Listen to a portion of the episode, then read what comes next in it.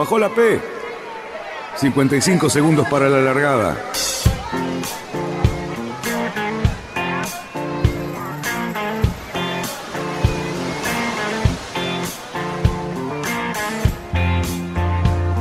Así comienza Radionautas.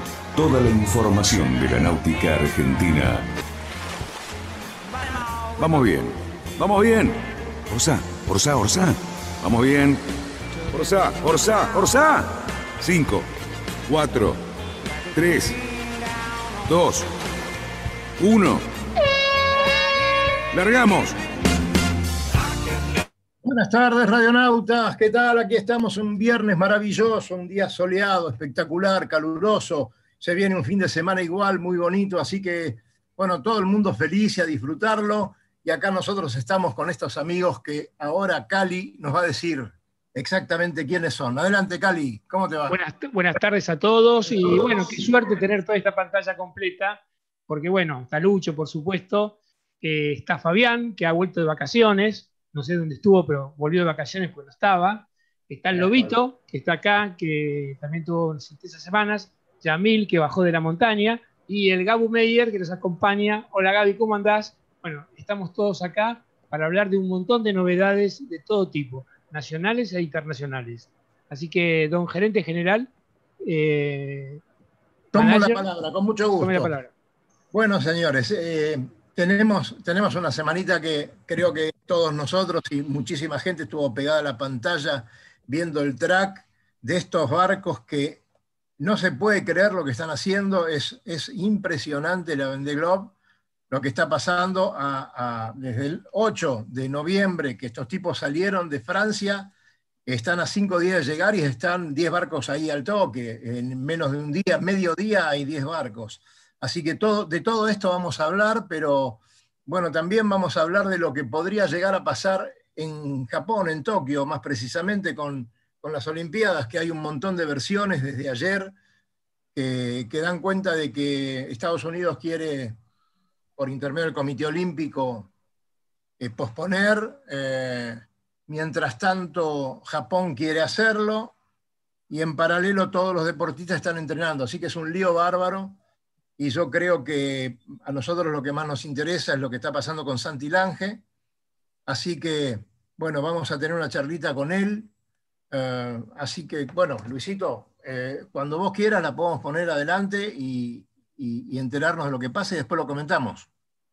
Bueno, eh, sí, tenemos todas las versiones esas entrecortadas de, de estos días, desde ayer.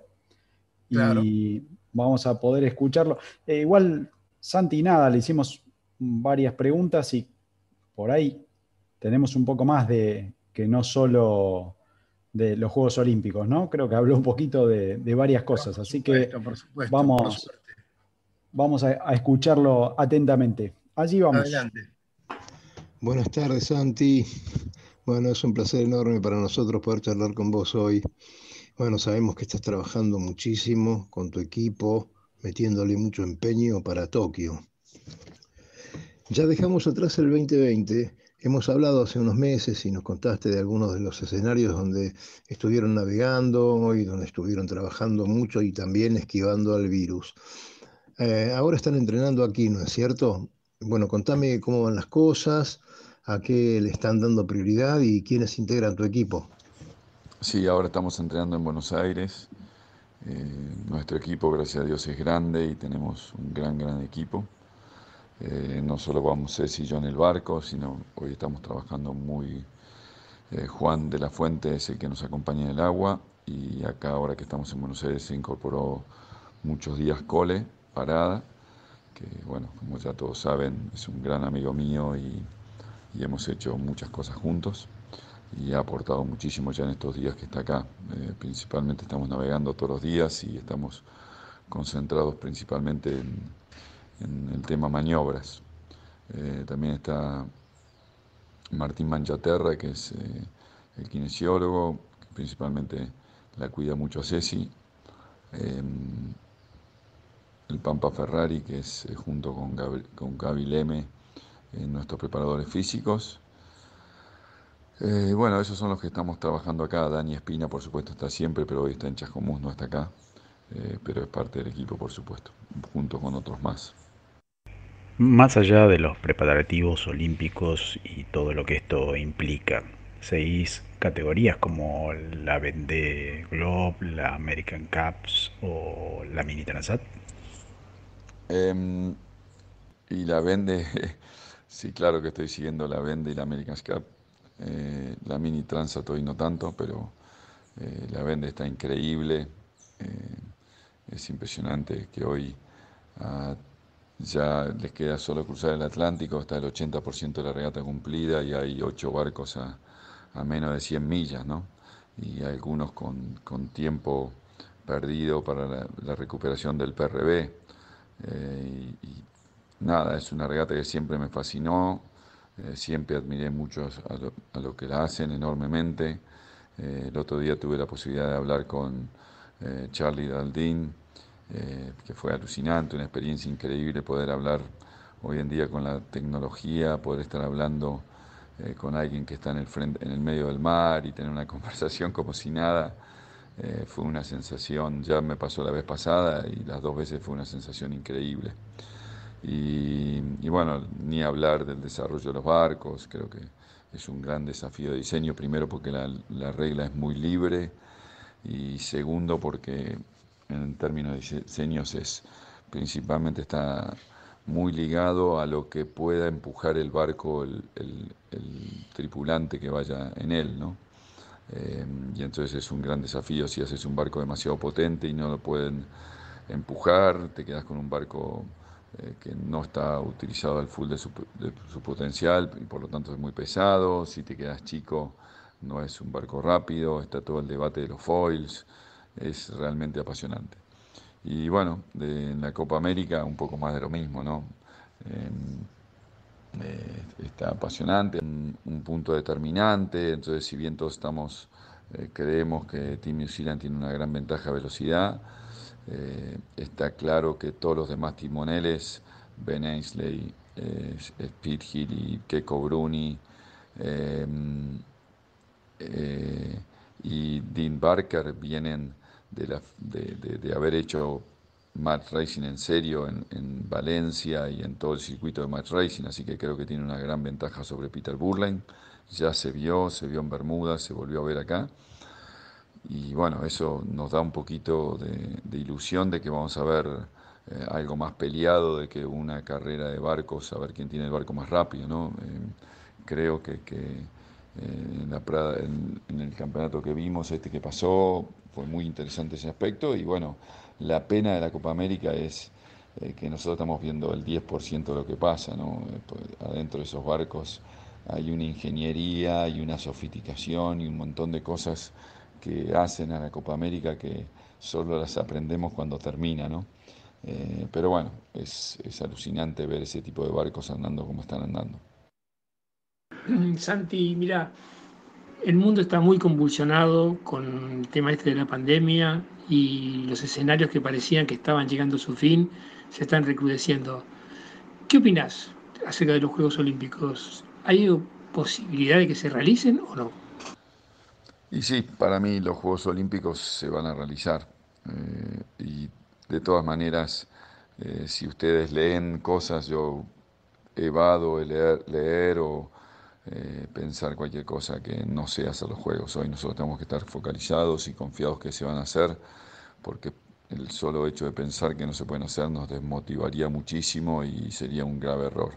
Así que hoy nosotros, no soy a quien hacer la pregunta, porque nosotros solo pensamos en la única posibilidad que se hagan.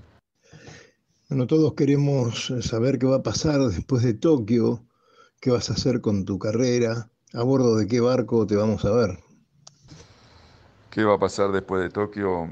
Em, sin lugar a dudas descansar, necesito descansar. Este año extra fue muy duro para mí.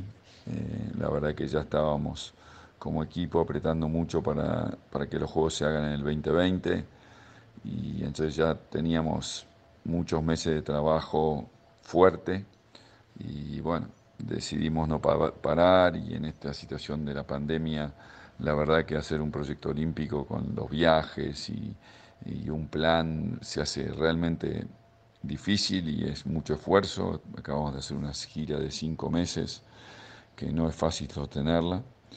Eh, por lo cual lo primero que necesito es un descanso. Después sigo ilusionado con la vela, tengo un montón de proyectos, sueño con quizás seguir estar en el, mundo olímpico, no lo sé, eh, pero principalmente un descanso.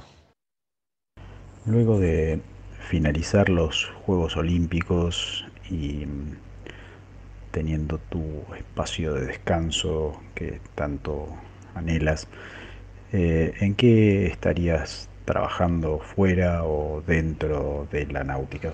No, eh, trabajando, lo que se llama trabajando, no, estoy acompañando mucho a mis hijos. Eh, ellos hoy no están en el, en el, en el alto rendimiento, digamos, están reevaluando su carrera deportiva y su vida misma. Eh, así que no, hoy no estoy trabajando, pero sí, por supuesto, acompañándolo a Iago en todo lo que está haciendo en términos del océano y del planeta. Eh, Klaus va a ser padre, así que voy a ser abuelo, lo cual me pone muy feliz.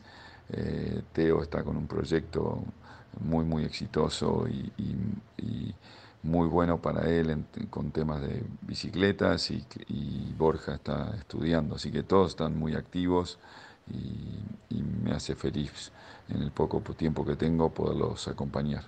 Santi, la verdad que para todos los que navegamos, sos una figura emblemática y te estamos tremendamente agradecidos por la difusión que vos haces del deporte, porque vos realmente sos un representante maravilloso y un ejemplo para todos, todos, todos los deportistas y todos los que amamos la náutica. Bueno, como siempre en la despedida con ustedes, principalmente agradecerlos por agradecerles por difundir nuestro deporte, por estar presentes siempre y bueno, eh, simplemente decirles que cada vez que me toca navegar en Argentina es, es algo alucinante, es muy lindo ver la afición que hay por nuestro deporte, eh, salir al río y ver todos los días muchísimos barcos, eh, gente navegando con barcos que quizás no son los mejores, pero les gusta salir al río, todas las lanchas que hay por el río. Eh, nada, es, realmente lindo ver la pasión que hay por nuestro deporte y creo que entre todos tenemos que seguir trabajando para que eso siga así y, creo que hay posibilidades con la estructura de clubes que tenemos eh, para, para seguir avanzando y que se haga un deporte más popular. Bueno, señores, este, qué, lindo era Cali recibir a, Santi Lange en el estudio de, la radio, ¿no es cierto? Ahora que no podemos, estamos justamente con, con, estos reportajes así de esta manera, pero le agradecemos como siempre a Santi que nos haya prestado parte de su tiempo libre eh, para hacer esto, así que bueno, genial. Eh, muchachos, desmuteándose. Dani, aprovechamos para saludarlo al señor Piedra Galarce que nos acompaña en esta pantalla. Buenas tardes, Piedra, ¿cómo andás? Estás muteado, estás muteado, Piedra. A ver. A ver, el lobo y Piedra se desmutean, por favor, así los escuchamos. Buenas tardes a todos, ¿qué tal? ¿Cómo andan? Muy bien, gracias. Qué suerte, qué suerte que estés acá compartiendo esta pantalla. Y bueno. Gracias por el llamado, gracias por el llamado. Eh, piedra, fundamentalmente. Un honor. Eh, este, el pedido es simplemente para que brevemente, porque entre todos los que estamos acá, ninguno fuimos protagonistas de, la semana de, la ex Rolex o, Rolex entre comillas, este, que se realizó frente a Darsenal toda la semana pasada. bueno, fue un formato bastante, bastante raro, pero bueno, hay que ir adaptándose a las, a las circunstancias. La semana pasada se corrió en fórmulas. Eh, la regata, la primera regata iba a ser el viernes, iba a ser una regata de media distancia. Lamentablemente, aunque parezca mentira, no se pudo hacer porque algunos de los barcos podían llegar horario de eh, imposibilidad de andar eh, bares y otras hierbas. Y a pesar de que estábamos en el medio del río, bueno, eh, parece que no, no, no, cuajó la idea de que pudiéramos llegar en un horario donde estaba impedido eh, trasladarse y hacer cosas en bares y otras hierbas. En este fin de semana se está corriendo, hoy, a partir de hoy, se está corriendo en J30 y en Match 30, eh, y la semana que viene empezamos con los clásicos. El campeonato de Orc fue Orc eh, Club con 10 barcos aproximadamente. Eh, me parece que fueron cerca de 30 en Orc Club, no estoy seguro. Y después hubo también varios barcos en, en PHRF. Fue un buen campeonato. hubo bastantes condiciones distintas. Eh, hubo días de bastante viento, se corrió con Genoa 3, eh, pesadito, lindos, lindos barlosotas, eh, y terminamos con una calma chicha el, domingo que impidió que se corriera, se terminara la última, la última regata. Nos arriesgó el martes, perdón. Nos, dejó a todos fondeados, esperando que llegara el viento que no apareció y eh, se por terminada la regata, volvimos a puerto y quedó como ganador en, eh, en Org Internacional el gaucho. Hasta la última regata venían palo y palo eh, empatados, casi empatados. El gaucho ganó por medio punto. El gaucho, el San Gregorio y el Mercenario, venían ahí eh, palo y palo los, los tres. Hubo regatas divertidas, un Barlosota eh, en 46 eh, segundos había siete barcos, aunque parezca mentira. así que fue, fue muy peleado, muy lindo. Perdón, me estoy. No sé si quieren. No, no, está muy bien. Está muy bien, Piedra. muy interesante. Volvemos, volvemos pronto a, a, qué es lo que queda. Eh, ya nos dijiste, J70, Match 30 y luego los clásicos. Así que después. Lo más importante. los clásicos. Pero ahí, ahí, ahí, vas a hablar vos, eh, Lobito. No, no, no. Hay, escuchame, en la pantalla hay tres, tres tripulantes del San Antonio. Este, acá Piedra, por supuesto, el amigo Yamil, que lo estamos esperando ansiosamente para que elige el fondo y el que suscribe. Perdón, a Yamil no lo veo. Yo veo a Freddie Mercury.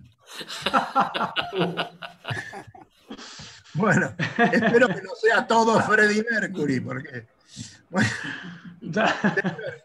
yo quiero volver, quiero volver un poquitito. Eh, a la Van porque, porque la verdad que es, asombroso y que, Santi también se haya copado tanto con esto y esté tan entusiasmado. Eh, eso un poco certifica lo que nos, pasa a nosotros todos los días, levantarnos y meternos en el track y después a la tarde nuevamente y otros varias veces. Así que bueno, comentarios, Gaby Meyer, ¿cómo estás viendo vos esto de la Vendée que te gusta tanto? Eh, no te escuchamos, Gaby, no te escuchamos. Creo que Gaby tiene un problema con el micrófono. Tiene un problema con ¿Ah, el micrófono y no puede hablar. Trata de utilizar el de la compu. entonces le, traslado, le traslado la pregunta entonces a Fabi. Vamos, Fabián. ¿Cómo está? No sé, yo creo que lo que ve, lo que ve todo el mundo, me parece que el mapita o la carta náutica que vemos cada vez que nos despertamos o que la vemos, dice cómo está la regata. Yo creo que es espectacular. Creo que a lo que se llegó, o sea, lo que uno preveía que quizás los barcos con foils iban a tener muchas diferencias, de repente estamos llegando a los últimos cinco días de regata con ocho barcos dentro de las 200 o 300 millas aproximadamente. Eh, es espectacular. Tuvimos, tuvimos puntos en el medio de la, de la ruta donde había siete, ocho barcos todos juntos a la vista eh, es, una, regata espectacular. Me parece que lo que se dio este año no, tiene, no tiene desperdicio. Bueno, eh, pero. Fabián, eh, ahora que estamos, estamos viendo ahí el, mapita con, los barcos del tracking de este momento, que bueno, obviamente no se actualiza constantemente, ¿no? Tiene un delay de, actualización, pero digamos, la semana estuvo como salpicada de varios temas y me parece como para los, pocos días que faltan, estos 5 o 6 días que faltan, están calculando que el 27 estarían llegando los primeros. Sí, el eh, los, ¿Qué tanto juega o, pensás que juega el tema de esconder ahora las fallas y no decir la verdad de, cómo están en los barcos, cómo, este, cómo están preparados y qué sé yo, la, parte esa eh, en, la táctica, ¿no? Porque están todos diciendo, no, yo estoy al 100%, yo estoy al 98%, yo estoy a qué sé yo, y después resulta que hoy tuve que subir cinco veces al palo, ayer tuve que tirarme al agua, o sea, ¿no? lo que pasa es que ya están llegando, yo creo que este, a ver, yo creo que todos, exceptuando algunos, todos, a ver, eh, exprimieron a los barcos dentro de sus posibilidades lo más que pudieron. Es una realidad lo, que dijo Santi en el, en el reportaje, es así, o sea, es hasta dónde uno, hasta dónde uno puede soportar el barco, hasta dónde uno puede, puede sacarle rendimiento al barco. Yo creo que deben venir todos, eh, no, deben venir con el pedal, a, me parece que ya a esta altura de la regata deben venir con el pedal a fondo. Y hay algunos barcos que, que seguramente tuvieron menos problemas que otros. Por ejemplo, eh, Boris Herman pareciera como que nunca tuvo ningún problema a lo largo de toda la regata. Y, él y, lo, habla mucho, como que el barco está muy entero todavía, porque se está armando ahora, me parece que, y por todos los comentarios que se fueron dando en estos días, va a haber hay un grupito ahí de tres, los tres primeros barcos que pueden llegar a separarse algo en estos dos días de fin de semana, respecto del eh, resto. Eh, Fabián, decime, ¿el, el Buró vale 2? ¿Parece que tiene un foil roto? No, el Buró 2 es el barco que ganó la regata anterior. Sí, pero ¿quién es el que tiene el, que de los de punta que está teniendo? Eh, el, el, liquidado, viene con, un, con un foil roto. Viene con, encima viene con el foil roto del lado que están navegando ahora. Exactamente. Ya hace varios días, va. Cuando van a buró de estribor es el foil roto que tiene. El, el apibia tampoco sabemos qué tan entero está. Eh, justamente, o sea, tiene el foil entero, pero el soporte del foil eh, no sabemos cuánto puede estar aguantando. Y después el, cambio de, estrategia que hizo este, Barton, que lo puso ahora en un, lugar que no, sabemos si no se lo come a, Dalín, ¿no es cierto? Y todos los meteorólogos dicen que sí. Eh, fue espectacular. A ver, se cortó solo hacia un rumbo más norte eh, hace una semana y bueno, ahora pareciera que le está dando frutos. Eh, también a mí me dio un poco, cuando lo vi, Barton hizo lo mismo cuando estaban en el medio del Pacífico y de primero pasó a octavo o noveno. Cuando se fue más al sur que todo el resto y después se quedó. Eh, pero bueno, Ahora, muchachos, de, los 10 barcos que tenemos en punta, 7 eh, u 8 estuvieron primeros en algún momento. Sí. Y tenemos también a, a Lecam, que no hay que olvidarlo, porque él tiene, digamos, un ajuste después. A, 16 horas tiene. También. Bueno, ya se, lo, ya se lo descontaron, ya está descontado. No, no, no, no. es la llegada, te restan el tiempo real. Mire, me parece que si lo leen. No, no, todavía no está. No, está marcado quiénes son los que van a tener. No, está marcado, pero hay una diferencia de Nautic de, millas y ya me parece que ya están acreditados. No, no, no. De todas maneras, van a dar. O sea, a lo último que escuché se le iban a dar al momento de llegada no puede ser, de otra manera. ¿eh? No, no puede ser de otra manera. No, porque todo depende. estoy de acuerdo con vos que no puede ser de otra manera, pero se suponía que el tipo por ahí perdió las millas en, un momento donde iban muy rápido todos. Y entonces, si vos le compensás un día de calma, no es lo mismo. O sea, creo que había. No, pero lo que pasa es por eso le dan horas. O sea, no le dan millas, le dan horas. Claro, y esos, esos cuando le dan las horas evaluaron, obviamente, la cantidad de millas que hubiese perdido navegando. Es que son, son al, ritmo que vienen son 150, 200 millas, como tienen más o menos. Están haciendo 400 millas por día. Acá lo, único que juega es que justamente, este, eh, como es Vestaven y, Boris, tienen, tienen para ajustar, entonces Lecam no va a ajustar tanto eh, cuando, termine la, cuando termine el escritorio.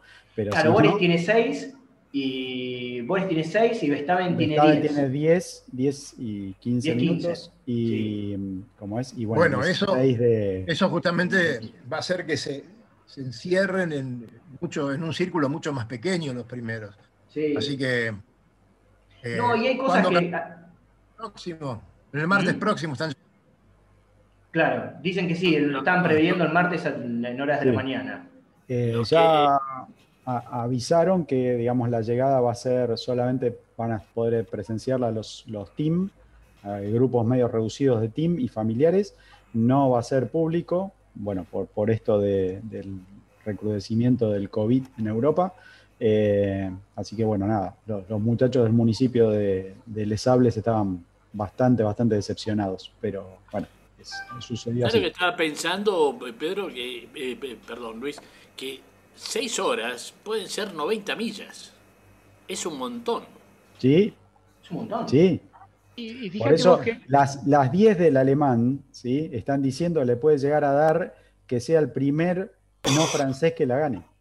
Claro. Porque esas 10 horas pueden jugarle, pero un montón. El tipo está tercero, está en muy buena posición, puede llegar a quedar mucho mejor posicionado a la llegada. O sea, es el único que puede llegar a quedar entre los tres primeros ahora cuando cambien este, un poquito el rumbo. yo, te, dije, Luis, Luis si, llega, a ganar un alemán, Macron se, va del, se va del país, se va de, de Te lo aviso. pero hay otra cosa. Hay una cosa súper interesante que, que, todos estamos viendo los barquitos, pero si te lo pones a ver, por ejemplo, hay una cosa técnicamente que es, es bastante interesante, que es el barco, el único barco distinto, que es el L'Occitane. Claro, anda, y el Occitán, el Occitán que perdió todos los primeros cinco días de regata, que se quedó haciendo trompos ahí frente, a la costa de Portugal. Eh, el Occitán fue el barco, primero fue el barco más rápido en el, en el, sur. hasta que vino el Charal que se lo, se lo bajó después, venía como los bomberos. Pero en esta trepada, le está, le, está descontando de a 100 millas diarias a todo el mundo. Es impresionante. Y, está siendo hace muchos días, del Cabo de Hornos para acá, el barco más rápido de la flota. Sí, va a quedar, eh, o sea, al décimo se lo come ahora en unos días, este, así que va a quedar décimo y probablemente, no sé, no, no sé si le va a dar para alcanzar el noveno, pero, mm. pero va a estar. Yo te digo, digo que va a estar ahí nomás, va a estar ahí nomás. Sí, lo mismo poco tiempo y está a 900 millas, ¿no? Creo que 900 millas. Escúchame, pero bueno, eh, creo que va a ser un espectáculo maravilloso, que va a ser digno de ver y sobre todo la discusión que viene después de esto, porque como salió en las revistas especializadas, hay una revisión de los conceptos utilizados en los foils, que seguramente las, los nuevos modelos van a cambiar radicalmente y mucho. Pero Estamos teniendo barcos que pueden navegar perfectamente en mar abierto a 30 nudos. Creo que el problema es que quién, qué skipper soporta eso. En solitario. Sí. ¿Lobo? No, yo quería hacer una pregunta para, para, porque tenemos algunos otros temas, pero te quería preguntar a vos, Fabián, como diseñador naval, siempre decimos que todos los autos de Fórmula 1 de alguna manera llevan esa, esa tecnología, nos llega al auto de calle. ¿No es cierto? Sí. Este, mil cosas podemos hablar, en la ABS, para, así emblemáticamente, por ejemplo, fue algo que empezó en, los, en la Fórmula 1 y lo tenemos hoy en cualquier auto de calle. Eh, ¿Qué, vos como dibujante, pensás que de todo esto que estamos viendo de la Copa América, que estamos viendo de la, de la alrededor del mundo en solitario, algo de la tecnología de todos esos barcos ¿la vamos a poder aplicar en el, barco nuestro de, uso diario o de fin de semana? Mira, hubo, hubo, épocas donde las tecnologías sí las aplicamos. O sea, por ejemplo, con el advenimiento de los nuevos materiales compuestos, sí nos terminó llegando, ¿no? Y, no, no, es el barco para uso diario para, para cualquier persona, pero sí en un barco de regatas un poquitito más avanzado nos llegó. A ver, hoy las tecnologías nuevas son los foils, hoy las tecnologías nuevas puede ser también el desarrollo de los cascos nuevos, estos que son mucho más voluminosos, que son mucho más potentes. Eso yo te diría que ya llegó porque yo en el estudio estoy diseñando barcos de crucero regata o como lo llamo yo, turismos TC2000, que ya tienen ese tipo de, de diseño de casco. Después, el tema de los foils no te voy a mentir porque ya me preguntaron astilleros que construyen barcos diseñados por mí, ya me preguntaron, che, ¿y si empezamos a hacer una prueba con tal barco y le ponemos, no, astilleros nacionales, un astillero en China? Y vamos a hacer la prueba. Yo creo que puede llegar a pasar, ya, si no me equivoco, Mark Mills ya está diseñando un 40 pies que tiene algún foil, como un barco, un crucero regata, crucero, vamos a poner palabra crucero chiquitita, ya se están empezando a hacer algo. Yo creo que algún astillero se va a animar a hacer las pruebas y va a ver qué pasa. no, estás contando, digamos, los, los Benetó Figaro. Eso no. No, barcos más de crucero. Claro, el ah, Figaro. Eh, el Figaro es algo raro porque el foil del Figaro, no soy amante del foil del Figaro, me parece no, No, está bien, pero es un foil, digamos. Es un foil, sí. Eh, pero yo creo que de a poquito va a ir llegando. Yo creo que también hay una realidad. Me parece que el barco con foil, vamos a llamar porque todos estamos hablando del foil de la Copa América y el foil acá, y esas tremendas velocidades que nos dan, que son reales. Me parece que, por ejemplo, yo, por ejemplo, no saldría con mi mujer y con mis hijos a dar una vueltita a 30 nudos, por ejemplo, hoy por hoy. Vos estabas hablando el otro día que me viste fondeado ahí frente a... Al náutico. Al náutico, este, con el San Antonio. Y ver pasar a los chicos con las tablas, con los, los kites. Los kites, sí, había. A 25 nudos, no sé, no puedo calcular. Realmente en algún momento me, asustó porque el, riesgo ya está latente, ¿no? De que, te lleven puesto, no es que vos lo vayas a chocar a ellos, sino que mm. ellos te lleven puesto a vos. Sí. Este, una maniobra. Pero bueno, este, quería tirarte esa, porque pienso que mucha gente te hace esta pregunta. No, astilleros me han llamado. No, solamente, no solamente los foils, sino quizás otros elementos este, que, se hayan puesto en práctica. Sí. Te mira, el otro día viendo eh, la Copa América comentada por Irigoyen y por Parada, eh, Irigoyen decía que si el sistema de, los battens extensibles que tienen ellos entre las dos velas, que permiten modificar la curva, él dijo que más o menos en 10 años, y te está hablando un tipo que fabrica velas, dijo que en 10 años podría llegar a ser, usarse algo parecido en los barcos de crucero, con lo cual nos, evitaríamos tomar rizos tan rápido como se toman ahora, porque podríamos modificar las curvas que tienen los barcos. Lo dijo Alejandro Irigoyen, que fabrica velas, digamos. Lo escuché por la televisión. Así que, obviamente, sin hablar de los cabos, sin hablar de las pastecas, sin hablar de toda esa parafernaria que ha ido modificándose enormemente. Nosotros hoy por hoy usamos cabos de Spectra, que antes eran exclusivos para, ciertos, para ciertas categorías, y hoy es una cosa común que la compramos en cualquier almacén náutico. Y eso es mucho sí, no, seguro. Va a haber muchos cambios, hay muchos sistemas, muchos desarrollos. Eh, a ver, el tema de los canting kill, cuando empezó a aparecer, eh, decías, uh, esto aparecerá en algún momento, y yo me acuerdo, está bien, para barcos más grandes y para barcos que, son más caros, pero ya hace años se aplica en barcos de crucero.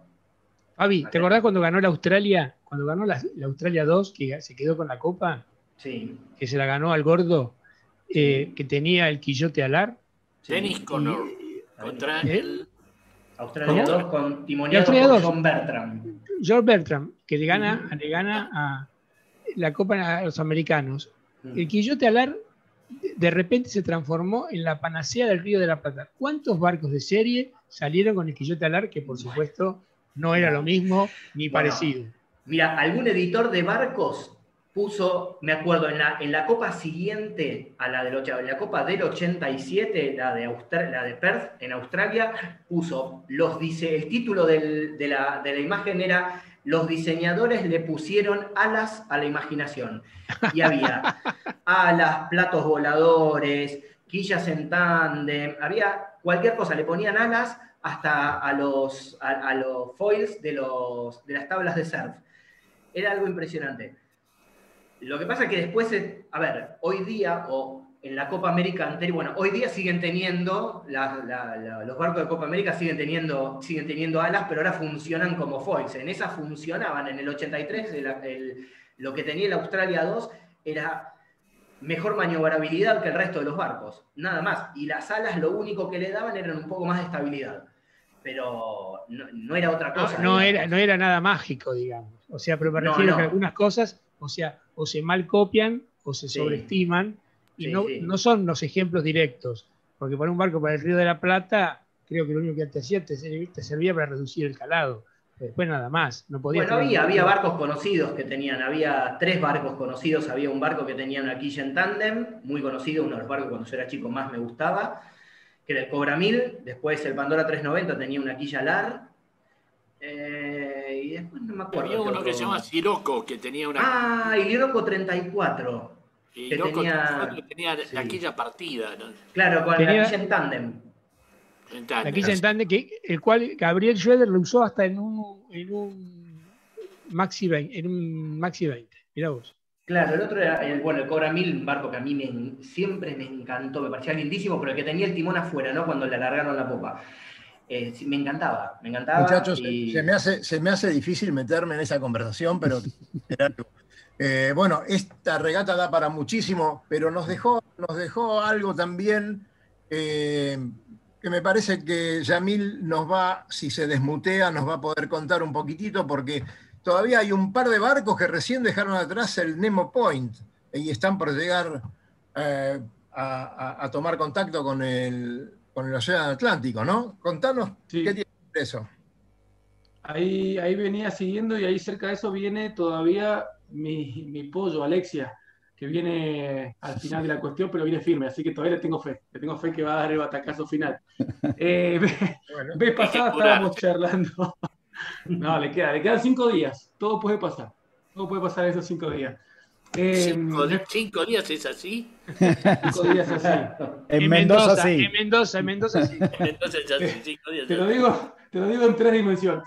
Eh, estaba viendo vez pasada el tema de, nos quedamos colgados con la cuestión esta del punto Nemo, que hablábamos con Cali, eh, a partir de esta, esta Vende Globe. Eh, yo quería compartirles acá la pantalla para que lo ubiquemos. Ahí creo que lo van a ver. Un puntito en el medio del mar. Y justo, ¿lo ven? ¿Se ve para aprovechar? perfecto. Sí, señor. Bien, ¿hay pique ahí? Hay pique. Hay pique. Me parece que eh, Yamil se quedó en el punto Yamil Nemo. se quedó en el punto Nemo. Cuando, cuando Yamil. Ahí está, ahí está. Vamos, Yamil. Vamos. Volvé, de vuelta, Yamil. Ahí estoy, ahí estoy. Bien. Ahí estoy. igual lo escuché, que no hay mucho pique. De hecho, es una de las zonas eh, con menor diversidad marina en el planeta. Y por lo que cuentan, tiene también muy poca actividad, digamos, de viento. Es muy apacible. Em, está bautizado así, lo que hablábamos de pasada, por justamente este, este capitán Nemo de Julio Verne en las 20.000 leguas de viaje submarino, también porque significa nadie, y está a 2.700 kilómetros de las costas más cercanas, de la isla de Pascua al noreste, de la Antártida al sur, y ha dado lugar a mucha, mucha imaginación. Más temprano, cuando Santi hablaba del tema del proyecto de uno de sus hijos con, con todo el impacto ambiental, bueno, parece que esto es un tema interesante porque en la zona hay mucho plástico y también ha sido utilizado como cementerio espacial. Todo lo que no sirve en el espacio es calculado para que aterrice nuevamente en esa zona, se hunda en el mar. Justamente como no es una zona de mucha diversidad biológica, parece no generar un alto impacto, pero bueno, esto se verá con el paso del tiempo. Eh, el punto este fue identificado en el 92 por un ingeniero y en el 97 pasó algo muy llamativo, encontraron en esa zona algo que llamaron el bloop. No sé si han escuchado algo de eso, pero era un sonido, un sonido de ultra baja frecuencia, muy distinto al de las ballenas. Imagínate, dio para cualquier tipo de, inferencias, calculaban que era algún tipo de fauna extraña, se lo vinculó con una novela del autor Lovecraft, La llamada de Tulu, un, monstruo marino, pero finalmente se determinó que era la ruptura del hielo y cuando friccionaba contra el fondo del mar, que está a 3.700 metros. Em, y bueno, la vez pasada, cuando charlábamos esta cuestión, también dijimos que tenía un, par terrestre. ¿Se acuerdan dónde habían dicho que estaba para ustedes? Había un polo de. Había un polo de inaccesibilidad terrestre también. ¿Dónde habían dicho que estaba? Yo te había dicho que era en Siberia. ¿El resto, de la banda? Me imagino que Siberia también. Bueno, vamos a ver dónde está entonces. No, no está en Siberia. No, está. Lo que, lo que, a ver, Lobo. Me había. Eh, me, declaro totalmente analfabeto en este tema. Eh, punto, el punto memo eh, arranca ahí. Después me dijiste el sonido. No, te olvides, no te olvides, Lobo, que esto tiene que ver con, con estas cuestiones que son absolutamente intrascendentes, ¿no? que no te preocupes. Son, son los datos inútiles, Lobo. Para los datos, inútiles, que hay que saber. Hay que saber esto, hay que saber estas cosas para poder, para poder charlar acá.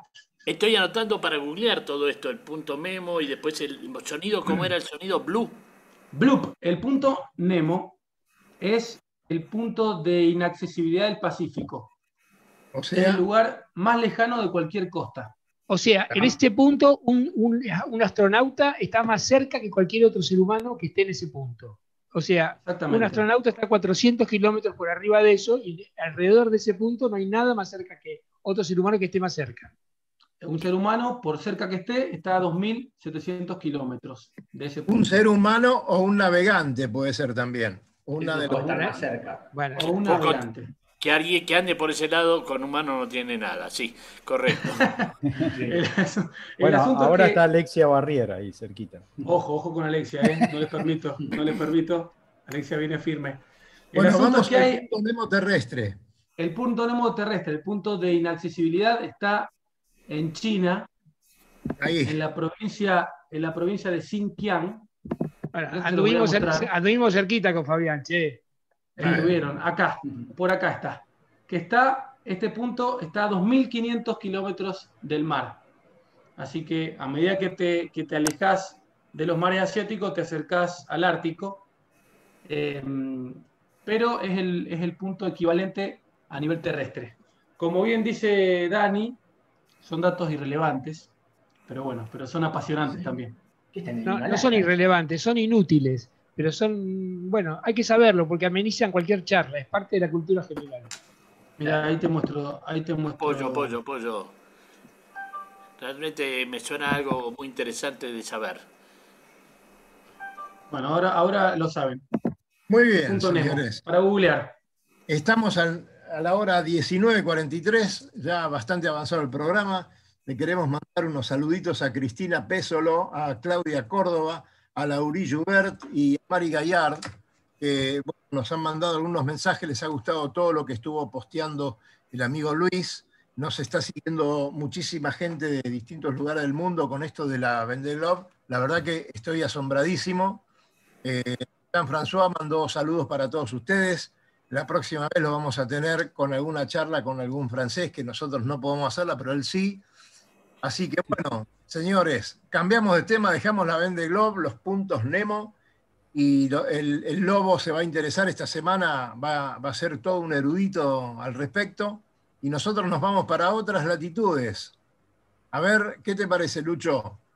Claro que sí. Copa América. Este, a mí me parece que la Copa América tuvo una semana bastante interesante. La copa que le encanta a Fabián es esa. Sí, sí, Fabián estuvo, todos los días a las 8 de la mañana, me llamaba y me decía, revisaste cómo van las cosas en la... perdón, perdón. Pero bueno. Lo que pasa es que justo a esa hora de la Copa América tengo que jugar al TEL. Entonces, no, no puedo. por, lo menos, por lo menos, este, el americano eh, lo vimos volcar de una manera trepitosa.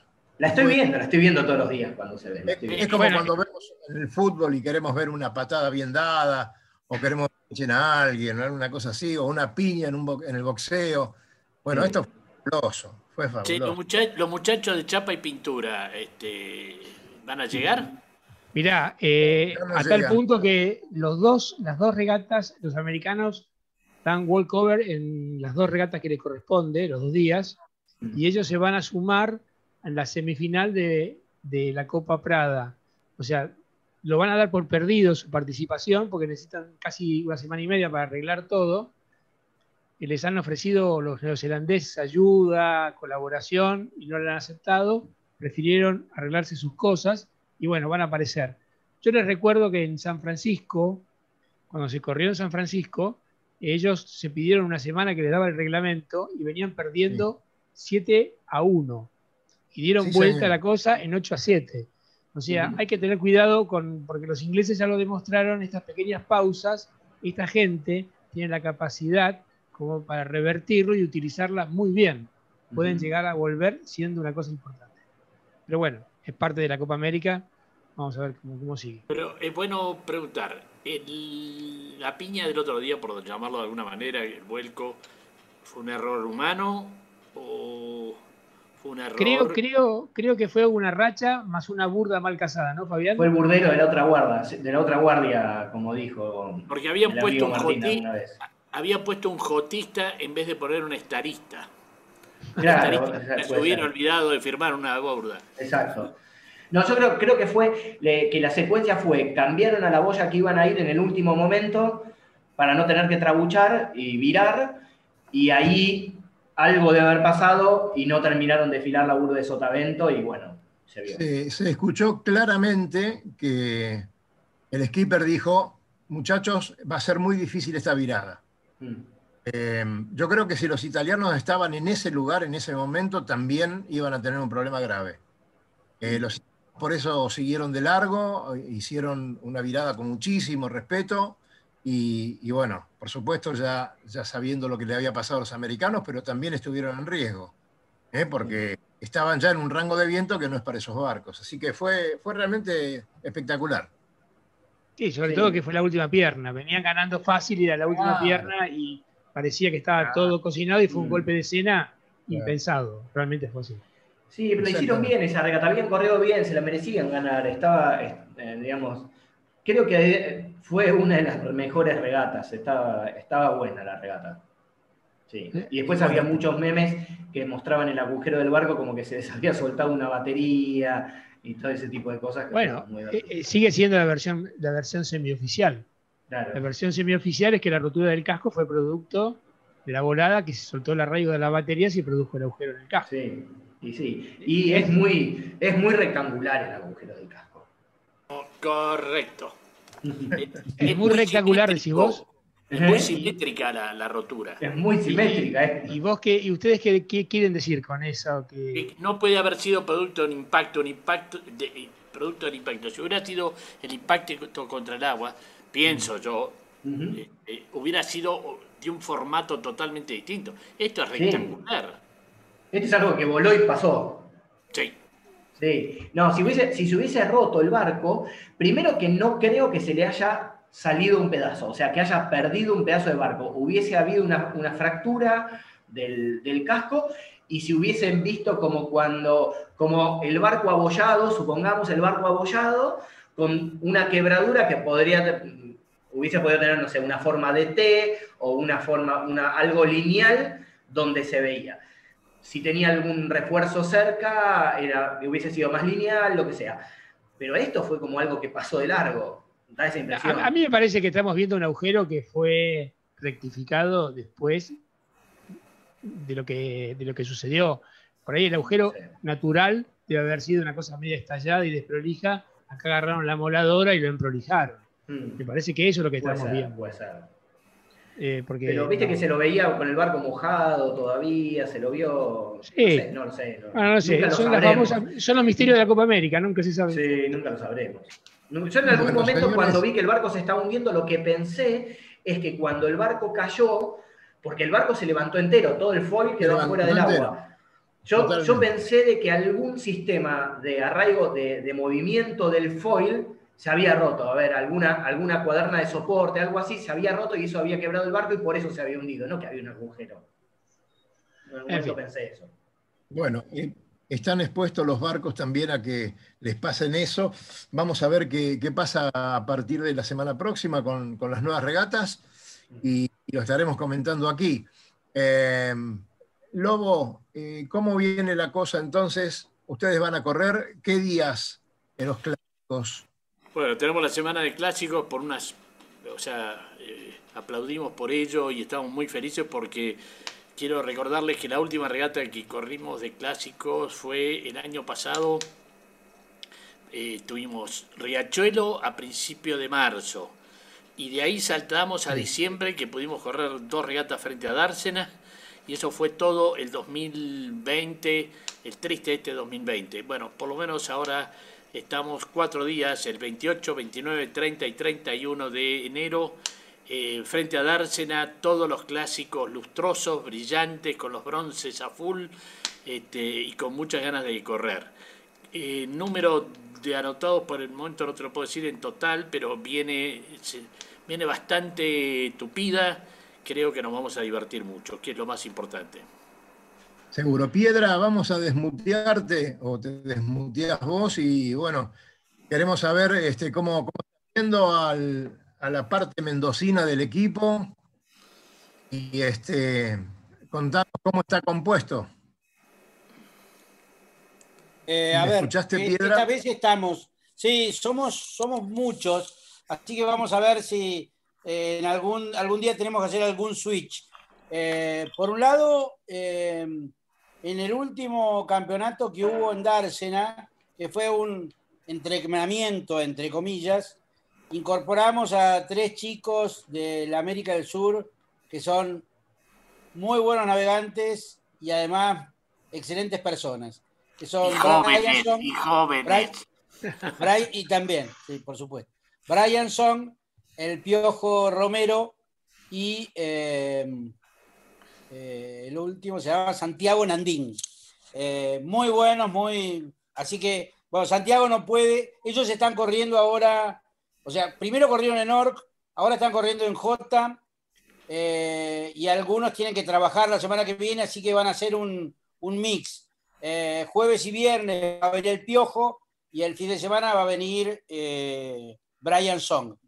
Además, incorporamos a un gran personaje de la náutica, eh, el almirante César Recalde, que eh, nos va a acompañar en esta oportunidad. Y después estamos los viejitos de siempre, Mariano Imov, Marcelo, eh, y como siempre es bueno llevar a bordo una zafata, nos va a acompañar Anita, Anita que también, además de ser una excelente persona, es muy buena tripulante. Creo que no me olvido ninguno, Lobo, ¿no? No, no, no, acá, bueno, y Mendoza, por supuesto. No, Mendoza sí, por supuesto. ¿Cuándo viene Mendoza para acá? Mendoza llega el 25, cree, si el COVID lo permite. Va Dice Lobo que tenés que preparar la lija para lijar el fondo el, martes a las 11 de la mañana, como hacíamos en las viejas épocas. Ok. Bien, llevo la molada, llevo la molada. Yo le digo que la tripulación del San Antonio se está organizando acá en el medio del programa. Ahora, eh, decime una cosa, Piedra. ¿Todos los que nombraste van a correr? No. No, no, eh, digamos, eh, hay algunos que no puede. Marcelo Imov no puede correr jueves y viernes y Brian Song no puede correr jueves y viernes. Así que ahí bajamos dos. en principio vamos a hacer eh, siete y quizás algún día somos ocho, que sería demasiado, pero bueno, nos queremos mucho, así que eh, no va a haber problema.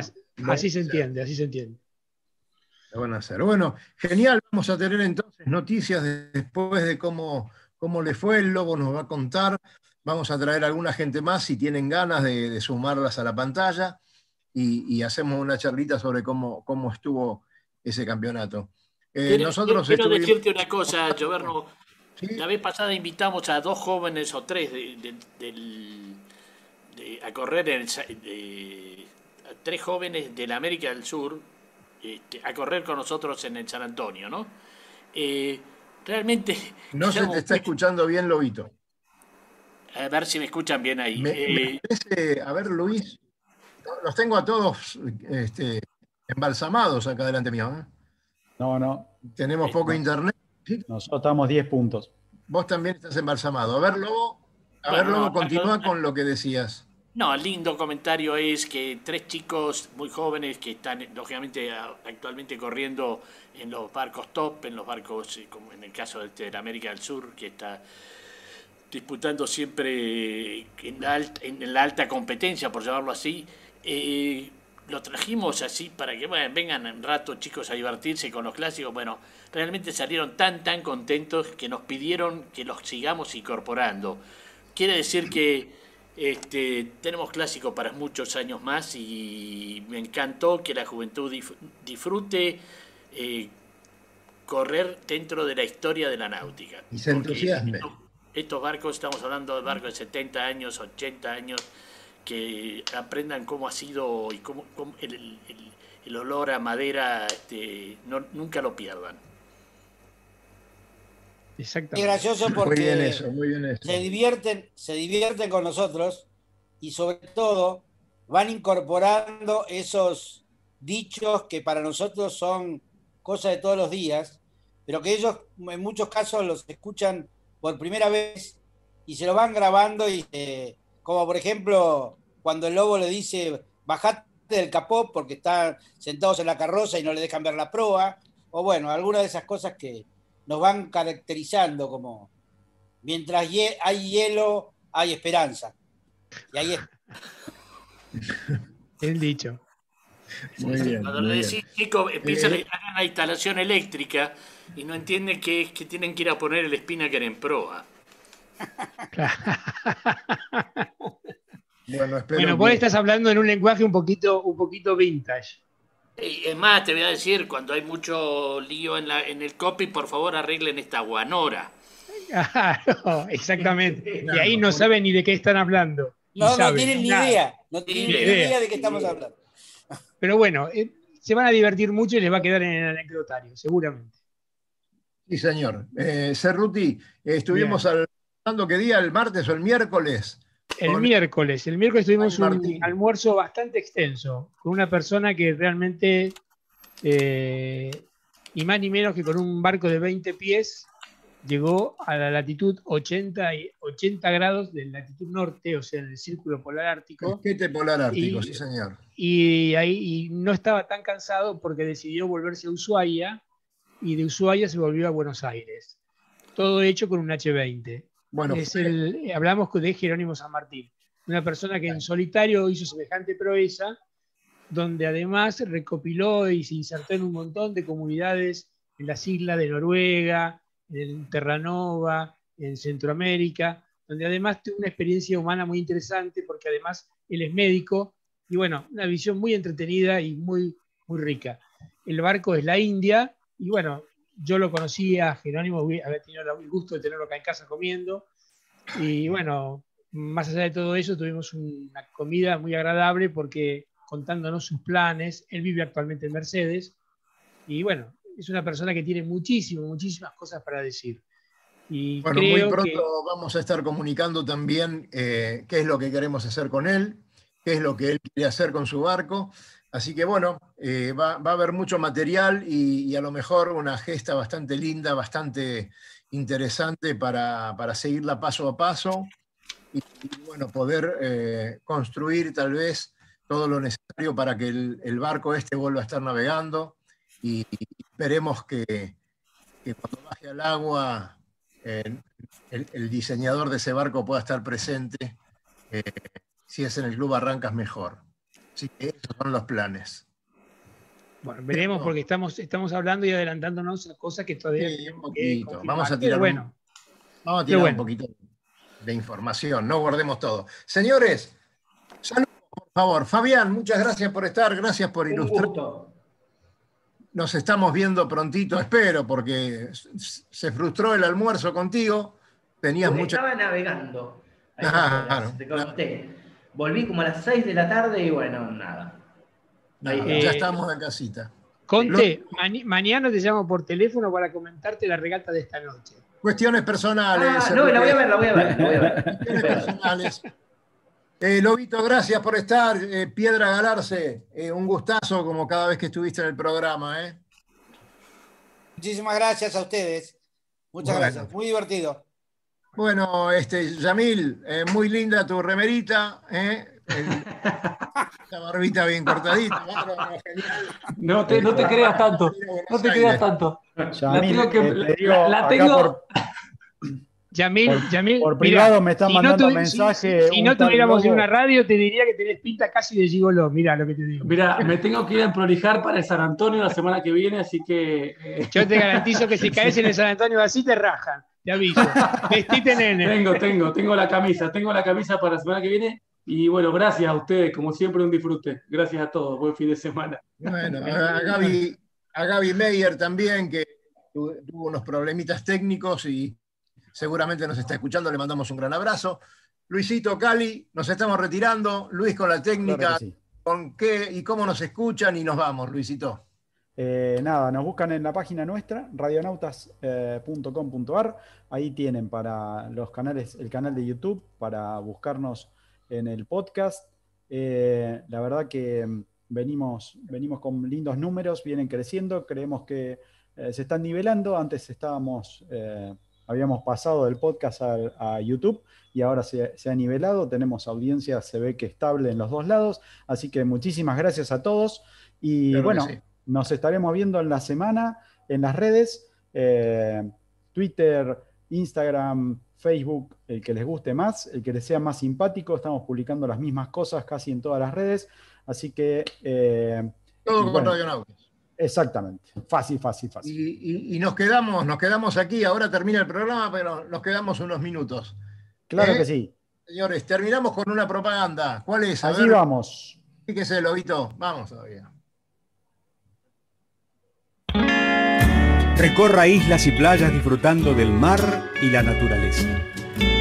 Sumérjase en aguas cristalinas y vea con sus propios ojos la danza de los delfines. La danza de los delfines tiempo libre, caminatas, noches mágicas y mucha diversión. Con el aval y experiencia de Lobo Janelli, la persona que más sabe de charter náuticos. La empresa que le propone navegar por todo el mundo en las mejores embarcaciones y con todo resuelto.